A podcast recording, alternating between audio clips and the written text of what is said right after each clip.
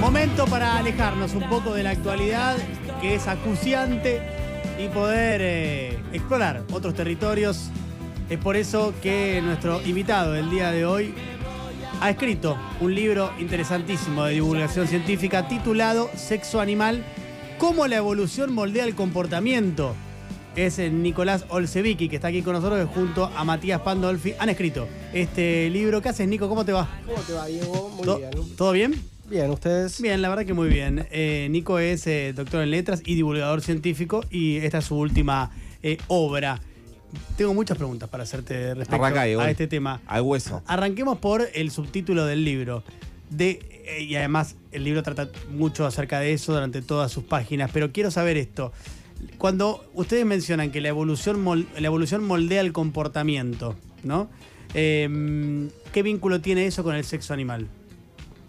Bueno, el sexo es una de las formas del comportamiento animal, tal vez la forma más determinante, que más determina todas las demás formas de comportamiento animal. Y la evolución es el mecanismo por el que ciertos comportamientos o ciertos rasgos aparecen en el mundo animal. Entonces, eh, básicamente, el vínculo es total, digamos. Es como, bueno, sí, eh, eh, la, evolución, la, la evolución de las especies, que está muy mal comprendida habitualmente, eso podemos charlar cuando quieras, Sí. lo que hace es moldearte formas fenotípicas, o sea, cómo se ven los animales, y te moldea también cómo se comportan los animales. El sexo es una de las formas que, de comportamiento que está moldeando la evolución. Me interesa ese punto para hacer la aclaración ahí abajo de por qué está entendido o mal entendida la evolución animal. Hay un problema con el nombre, ¿no? Se llama evolución y nosotros usamos evolución en nuestro lenguaje cotidiano como algo que es mejor. Sí, como un sinónimo de progreso muchas Como un veces, ¿no? sinónimo- ex- De desarrollo, claro. Eh, Evolución es progreso, lo, que, lo, lo más evolucionado es lo que es mejor y no es como está pensando Darwin la evolución ni como sabemos que funciona la evolución. La evolución no es algo necesariamente mejor. A veces se dice es tal es más evolucionado que otro. No existe ser más evolucionado que otro. O sea, lo que te dice la evolución es que los seres vivos van cambiando, de pedo, por azar, o sea, son mutaciones que son azarosas y que hacen que cambien de determinadas maneras, y la naturaleza lo que está haciendo es todo el tiempo seleccionando sobre esas formas nuevas que aparecen cuáles tienen más chance de sobrevivir. ¿Y lo hacen de manera azarosa? La, la naturaleza selecciona, no es azaroso en el sentido de que, por ejemplo, un, la, la mutación es azar- azarosa. La o sea, mutación sí. Se, se produce un cambio. ¿Y la selección es por la del y más se- apto?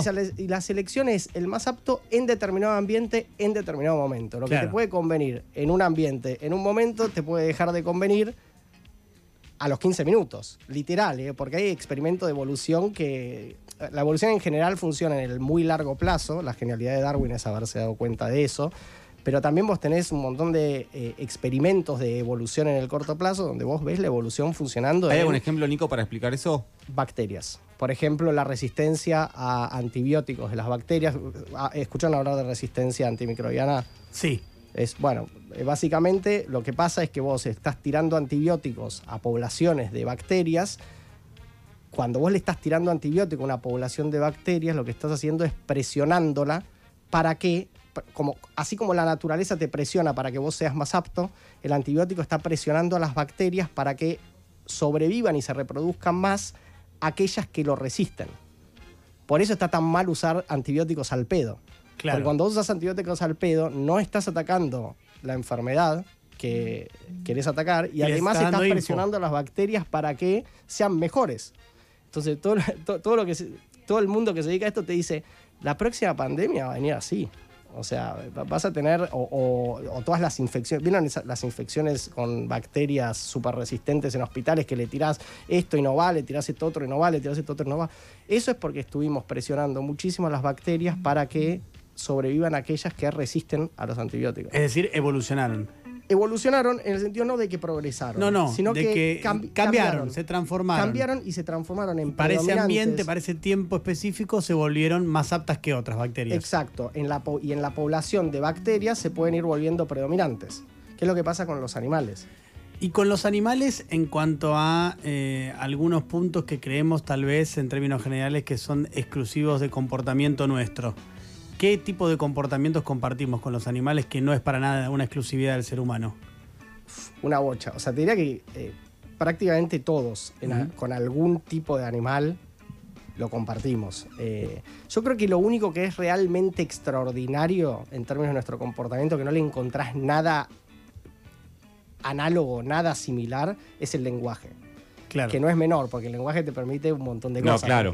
Por ejemplo, te permite tener una cultura como la que tenemos. ¿No? O sea, no, no, Sí, no sí. es.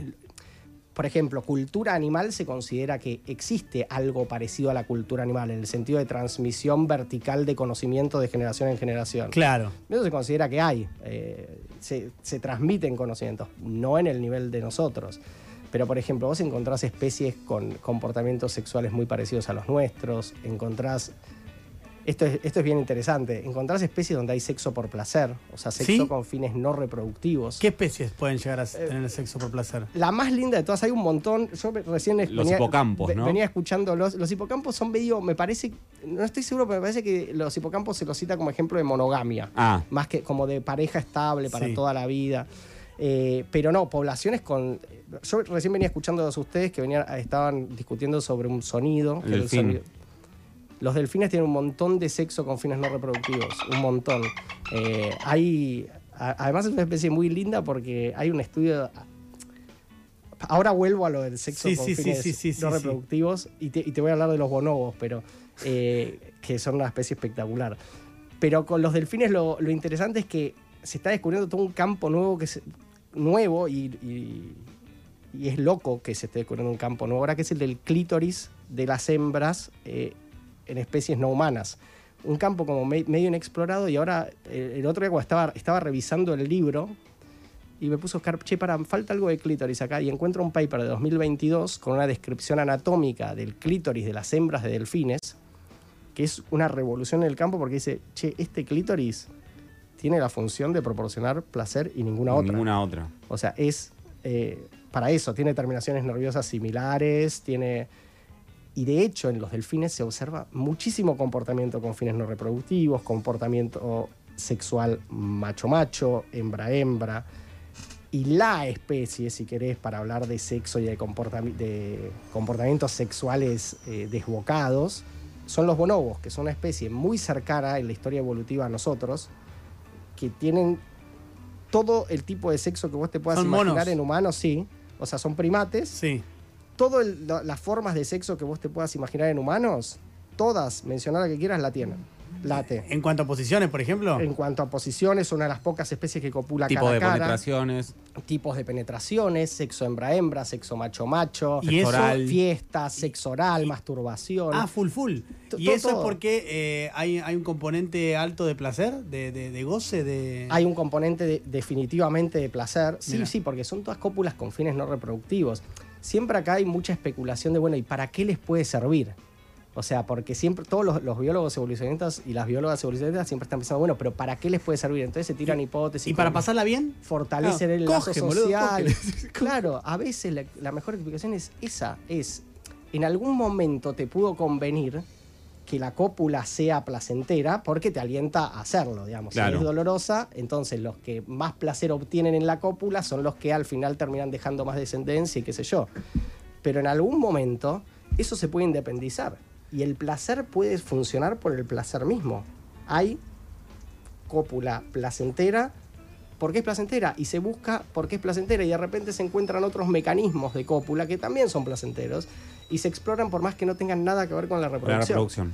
Estamos hablando con Nicolás Olsevicki, eh, que junto a Matías Pandolfi publicó Sexo Animal, cómo la evolución moldea el comportamiento.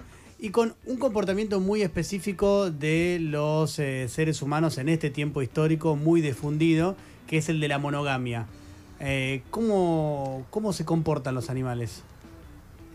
No sé si está tan difundido en humanos la monogamia. Eh, eso- Al menos como imperativo moral. como imperativo moral en ciertas sociedades, eh, con cierta cultura, es verdad que está impuesta. Hay que distinguir entre monogamia social y Sí. monogamia genética.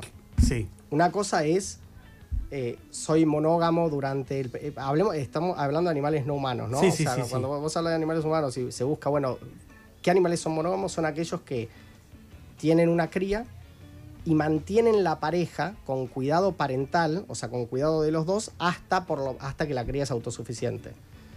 Lo que no implica que haya monogamia genética, quiere decir, no implica que no haya eh, cópula por fuera de la pareja. Hay especies que son monógamas sociales, o sea, que tienen esa estructura de que se juntan, tienen una cría y la cuidan, y sin embargo tienen muchísima cópula por fuera de la pareja. Muchísima cópula por fuera de la pareja. El ejemplo en ese sentido son las aves.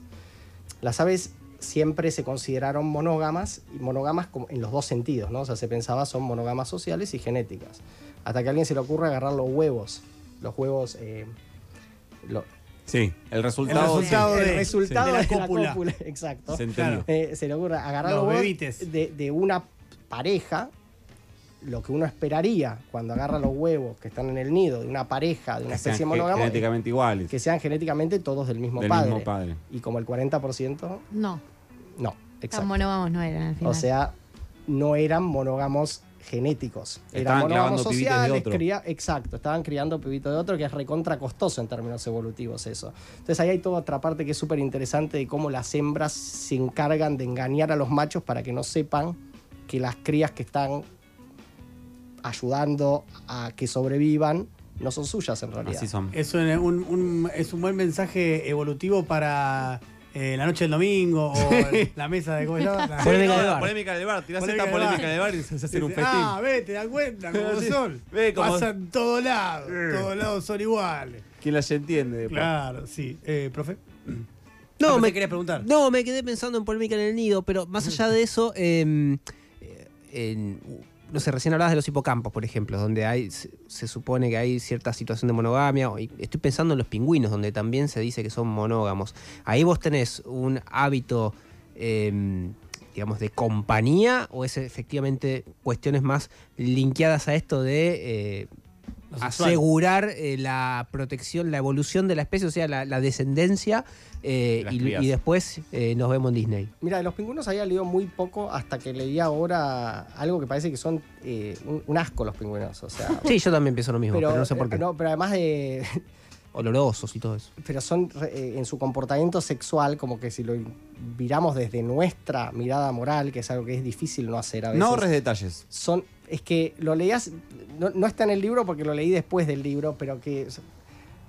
coprofagia, o sea, que son realmente eh, Ah. eh, muy, Full, muy, full muy desagradables. Claro, van por Eh, todo. todas las explicaciones evolutivas lo que tienden a buscar es cómo esto favorece a la. Descendencia. A la sí, o sea, que cierta descendencia sobreviva y se reproduzca más que otra. Porque, la porque para que haya evolución, evolución en el sentido en el que venimos hablando, tiene que pasar eso. O sea, tiene que haber una cierta descendencia que tenga más éxito que otra en términos reproductivos. Después puede ser que la compañía también sea algo placentero y entonces se empieza a buscar por sí misma. Lo mismo que decíamos con el sexo. O sea, puede pasar que haya algo de la compañía que empieza a ser placentero y que se empieza a buscar por sí mismo. Las explicaciones evolutivas siempre apuntan a ver cómo esto benefic- te beneficia. Eh, eso. Son utilitarias, digamos, las explicaciones eh, biologicistas. Porque, porque hay un componente utilitario muy, muy extendido de verdad en el reino animal. Es que la explicación, sí, no, sí, no, no sé si diría utilitario, pero sí, te tratan de, te tratan de explicar por qué un determinado. Cuando vos ves un determinado comportamiento, cuando Sí. vos un ves un determinado rasgo, Sí. em, hablemos de un rasgo antes de un comportamiento. Está bien, dale. Porque es más fácil de entender. Vos ves un rasgo, ponele, Sí. que es la forma eh, que tiene un delfín, Sí. Como aerodinámica. que es una forma súper aerodinámica. Y ves que ese rasgo lo tiene un delfín, pero también lo tiene el pez espada. El delfín es un mamífero, el pez espada es un pez. Historias evolutivas completamente diferentes, convergieron a ese mismo rasgo. ¿Por qué pueden tener ese rasgo? Dice, bueno, este rasgo es beneficioso para... Es beneficioso. Claro. Sirve, conviene. Claro. ¿Por qué conviene? En ese caso es muy obvio. Te conviene porque te permite nadar más rápido. Claro. Entonces es muy común que las formas que evolucionaron para vivir en el agua converjan hacia esa forma. Cuando ves un comportamiento muy extendido, medio que te tenés que preguntar lo mismo. Si vos, ves si vos ves que las ardillas se masturban y que los delfines se masturban, pero para, ¿por qué? O sea, ¿Por qué la evolución puede haber favorecido este comportamiento en especies tan distantes como esta y esta otra? Eh, y entonces las explicaciones evolucionistas lo que tratan de hacer es eso, es tratar de decir por qué pasó algo así.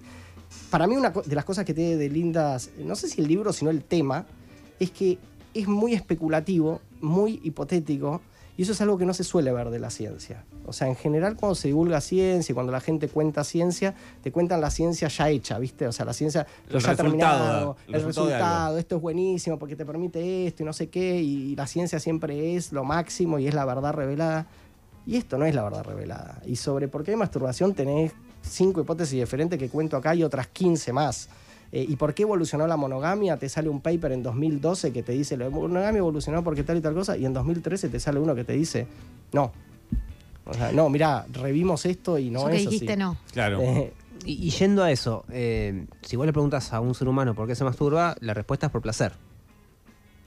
¿Cuáles son las hipótesis para que una ardilla o un delfín o el animal que fuere eh, haga lo mismo si supone que no intelectualiza ese goce? Bueno, en ma- hay, hay varias. eh, en machos, por ejemplo, de ardilla, si no me acuerdo mal, me puedo estar equivocando, eh, porque a mí no me interesa tanto lo, lo- lo puntual, me interesa Sí, un sí. poco la idea, así que me puedo estar equivocando, después lo ven en el libro. Pero en machos de ardilla, eh, por ejemplo, la hipótesis dominante es que lo, lo hacen los machos más promiscuos para eh, limpiarse, es como una táctica de limpieza. Estoy haciendo el gesto, es horrible. Ahí hay cámaras, no hay sí, cámaras, hay ¿no? cámaras, Sí, hay cámaras. cámaras. Eso sí que- Ya era. Pero está muy bien. Está muy bien Esa para, lugar- La para gente se lo que- imagina. Algún que familiar que le claro, haya visto el. Sí, gesto. se vio claramente cómo estabas limpiando. Sí. Sí, estaba limpiando la Eh, ardilla. estaban- una ardilla. eh, Nico, y en el eh, en los humanos recién vos, vos explicabas Pero cómo... después, espera, Sí, déjame decir, déjame decirte una cosa más. Eh, la hipótesis principal de por qué hay masturbación en las especies el- que, las especies que o- obtienen placer del sexo es que encuentran que lo pueden hacer.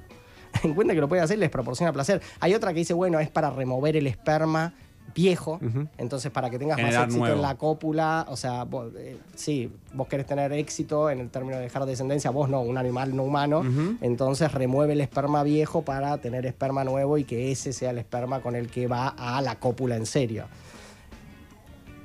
Especulativo, ¿no? O sea, Sí, sí, montón sí, sí, por, bien, por bueno, eso, pero- de masturbación en el libro creo que reseño cinco o seis hipótesis de por qué puede haber evolucionado la masturbación y de repente tenés una para ardillas y otra para delfines, que no necesariamente son la misma.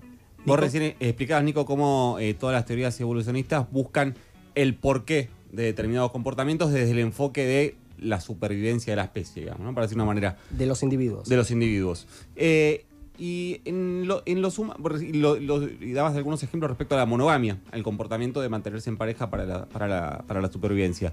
Eh, y en los eh, humanos, ¿por qué? ¿Tiene que ver con eso también? El, el que las, las sociedades se estructuren eh, formalmente. la no estoy atravesando el mejor momento yo de, de mi vida respecto a mi mirada sobre las parejas, pero, pero me pregunto por qué. Eh, Si es que, te- si es que tiene una explicación. Primero hay que rever si efectivamente se estructuran mayoritariamente en torno a la monogamia. O sea, hay mucha, pero mucha sociedad humana no monógama, muchísima, que ni siquiera tiene la monogamia como, como aspiración. No, no- no digo que son infieles, sino que ni siquiera tienen la monogamia como aspiración. Como. Pero después hay algo, y voy a hacer una salvedad, nunca se puede extrapolar directamente lo animal a lo humano. Eso se- lo digo muchas veces en este libro. O sea, Sí. tenemos un montón de mediaciones entre las cuales la cultura. O sea, pensemos en términos de sexo lo que implican nuestras tácticas de anticoncepción para nuestro comportamiento sexual. O sea, en 100 años te cambió el comportamiento sexual completamente porque podés decidir coger toda tu vida sin tener hijos, por ejemplo. Sí, sí, bueno, la, Eh, la- la sin pastilla correr- anticonceptiva, ¿no? Como Todas, revolución claro. extraordinaria. Eh, pero nosotros somos una especie en la que la cría requiere particularmente mucho cuidado. O sea, no, no sé quiénes tienen hijos acá, pero El señor Nicolás Fiorentino Acá. y el profesor Esteban Rafeliz. yo tengo también y son muy inútiles durante mucho tiempo. Un montón de Un tiempo. montón de tiempo. Y caros. Eh, Hasta los Sí. 30 años más o menos. Claro.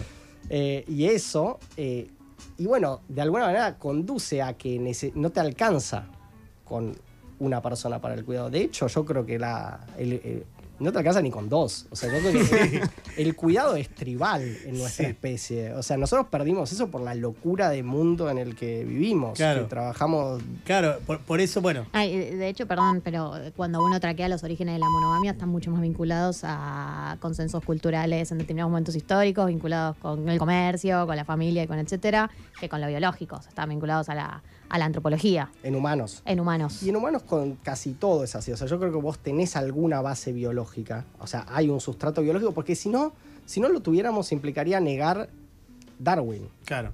O sea, Además, eso en tiene esta- que existir. En esta radio hay mucho zurdo que le- leyó eh, a Engels, ¿no? El origen de la familia, la propiedad privada y el Estado, entonces eso hace que, viste, la familia sea mal vista en este lugar. Ajá. O sea, es lo único que no va a salvar la familia. Más y, que mal y acá la ven mal. no vista. Me gusta Claro, más. la ven mal.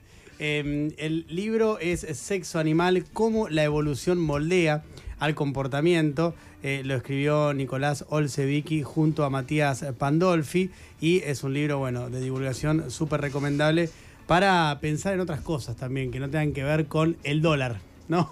La interna del frente de todos. Recomendaciones para pensar en otras cosas súper interesantes y más trascendentes que no sean el dólar y la interna del frente de todos. Así lo vamos a vender, Nico, el libro. ¿Qué Me te encanta, parece? Me encanta, ese- porque lo, lo publiqué en el peor momento, o sea, peor no había. Entonces, Pero Salí, bueno. cabrón, esta vez. No ve que tal dólar a Claro, no se 350. puede se, publicó, yo decía, che, no me están llamando de ninguna radio. No, boludo, tenés el dólar a 380, ¿quién te va a llamar para hablar de esto? Claro. Bueno, nosotros mejor sí. país del mundo. Así es el mejor país del mundo.